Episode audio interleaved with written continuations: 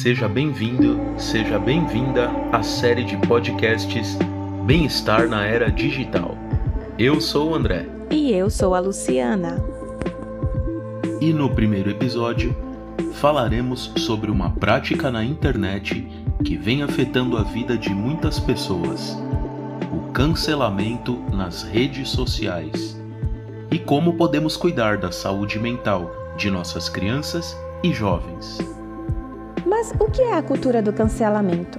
Será que a internet é mesmo uma terra sem lei? E mais, dicas de como cuidar da saúde mental das nossas crianças e jovens. Confira agora no nosso programa Bem-Estar na Era Digital.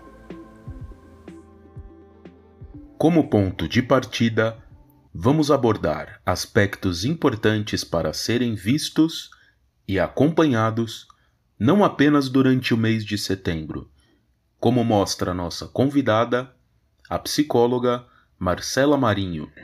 O Setembro Amarelo, apesar de ser uma campanha que tem o seu auge e sua maior notoriedade no mês de setembro, deveria ser um movimento que perdura o ano inteiro, de janeiro a janeiro.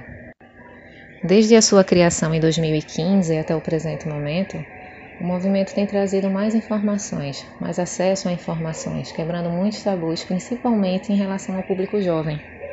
Público esse que passou a ter mais notoriedade com relação à temática.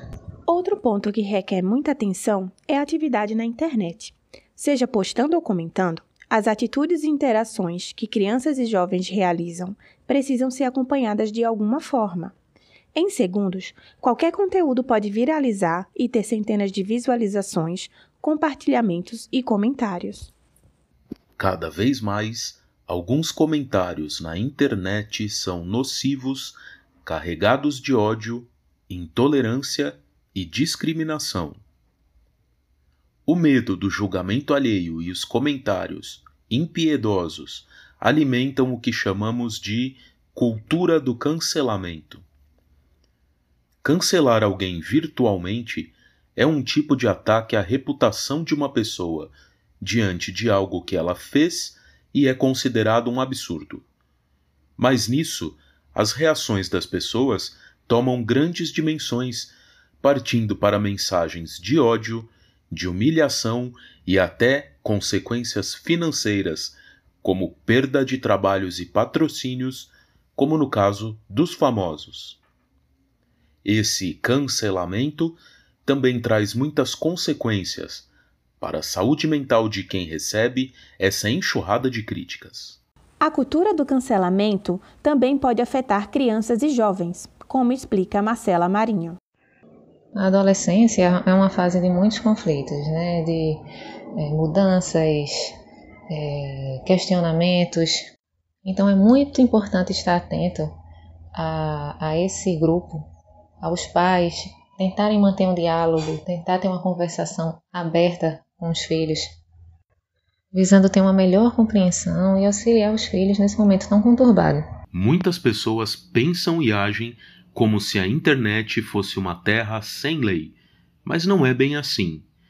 Desde 2014, temos o Marco Civil da Internet, que é a lei que regulamenta o uso da internet no Brasil por meio da previsão de princípios, de garantias, de direitos e de deveres para quem usa a rede.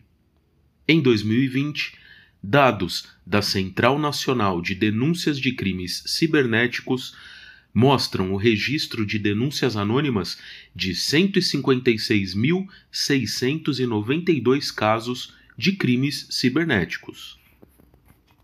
Crimes cibernéticos são todos aqueles crimes cometidos na internet e vão desde bullying, ataques à reputação ou tentativas de roubos de dados, por exemplo.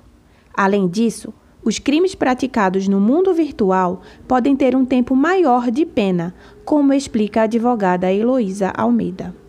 A Constituição de 88, ela trouxe a liberdade de expressão como sendo um dos direitos fundamentais a todos aqueles que vivem no Brasil. Porém, esse direito fundamental, ele se esbarra com um limite.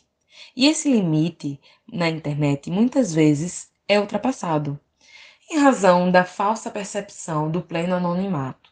Já é possível chegar a um agressor através de seu endereço de IP, através do endereço da sua máquina, dentre outras formas.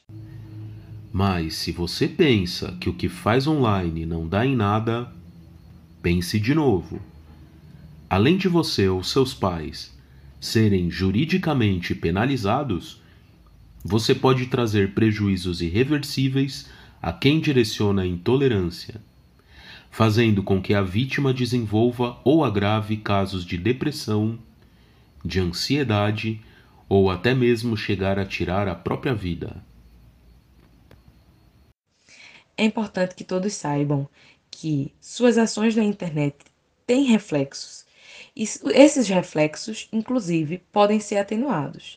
Em caso de pessoas menores de idade, seus pais vão responder por esses crimes, inclusive financeiramente, pagando danos morais à vítima, se o seu filho for o agressor. Por isso, a educação e prevenção são tão importantes para cuidar da saúde mental das nossas crianças e jovens, como explica Marcela Marinho.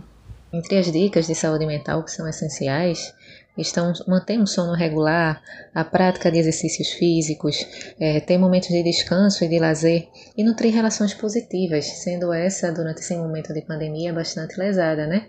A pandemia privou muitas crianças e adolescentes de manter essas relações, principalmente no âmbito escolar. E esse foi o nosso episódio de hoje. Até a próxima! Esta é uma produção dos alunos do curso Educomunicação Rádio Escolar e Podcast. Na apresentação, André Ribeiro e Luciana Cardoso. Produção, Elisângela Furlan e Luciano Oliveira. Coordenação do programa, Eveline Araújo. E coordenação geral de Carlos Lima.